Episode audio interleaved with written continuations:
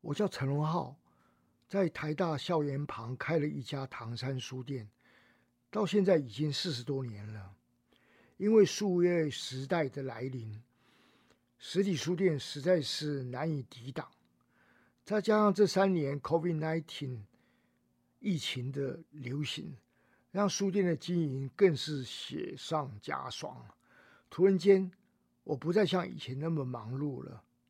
但是呢，我闲不下来的个性呢，让我一直想找个别的事情来做。于是，两位年轻的同事王太祥跟贺卓恒就鼓励我，是不是要搞个 podcast，就是播客的节目。我们经过了几轮的讨论以后，决定播客的内容主轴是放在东西文化差异的探讨。希望这个主题能得到大家的喜爱。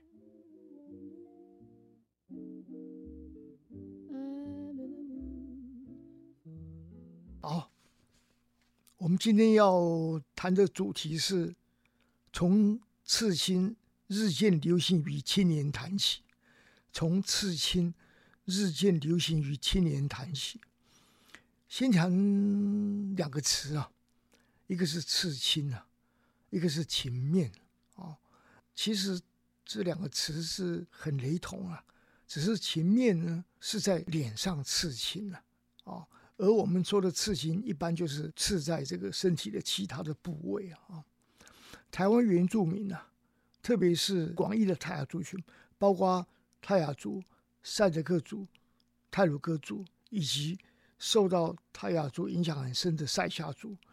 都有脸上刺青的文化，南部的原住民呢，反而相对比较少在脸上刺青了。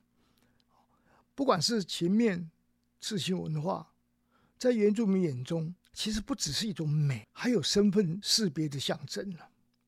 从前呢，男人要能够去出草成功，那出草其实就是 猎这个异族的人头啊，哈，叫出草啊。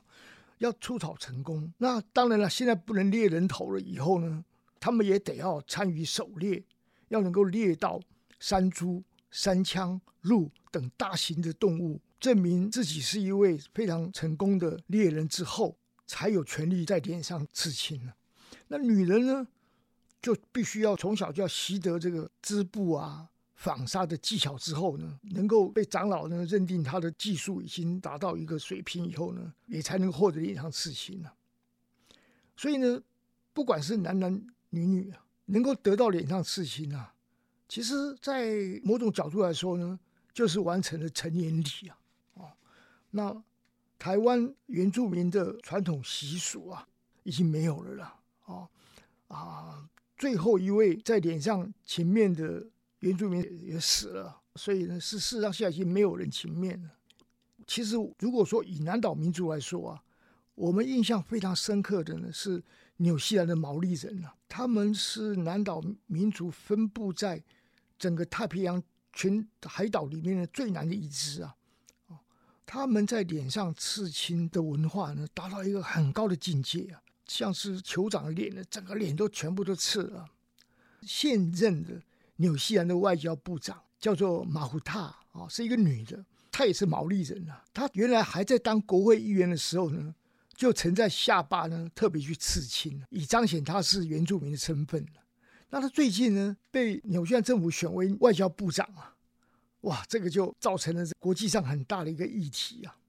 她那个下巴的刺青呢，如果在外交谈判的时候，你想想看，在脸上有刺青呢，那个气势呢？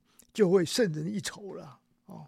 那回头说到我们汉人呢，在儒家礼教文化中，我们有一句话：“身体发肤受之父母，不可轻易损伤。”啊，这个教条啊，基本上呢，我们就不会有这个在身上刺青的习俗了哈。因为身体发肤受之父母嘛，啊，怎么可以随便损伤？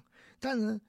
进入现代社会之后呢，一方面刺青技术也进步了，以及我们儒家社会伦理呢也渐行瓦解啊，国人在身上刺青的风气呢就日益的兴盛起来啊，特别是在年轻人的圈子中啊，形成了一种刺青的次文化。但在脸上刺青啊，仍然相对非常罕见啊。刺青文化会如何发展呢？是一个值得国人关注的一个问题啊。例如，原来我们有那个吃槟榔的文化，但在口腔医学呢的知识呢进步之下呢，这些年呢，国人呢有逐渐少吃槟榔的风气了。那刺青会怎么发展呢？其实要看这个社会环境的的发展了啊。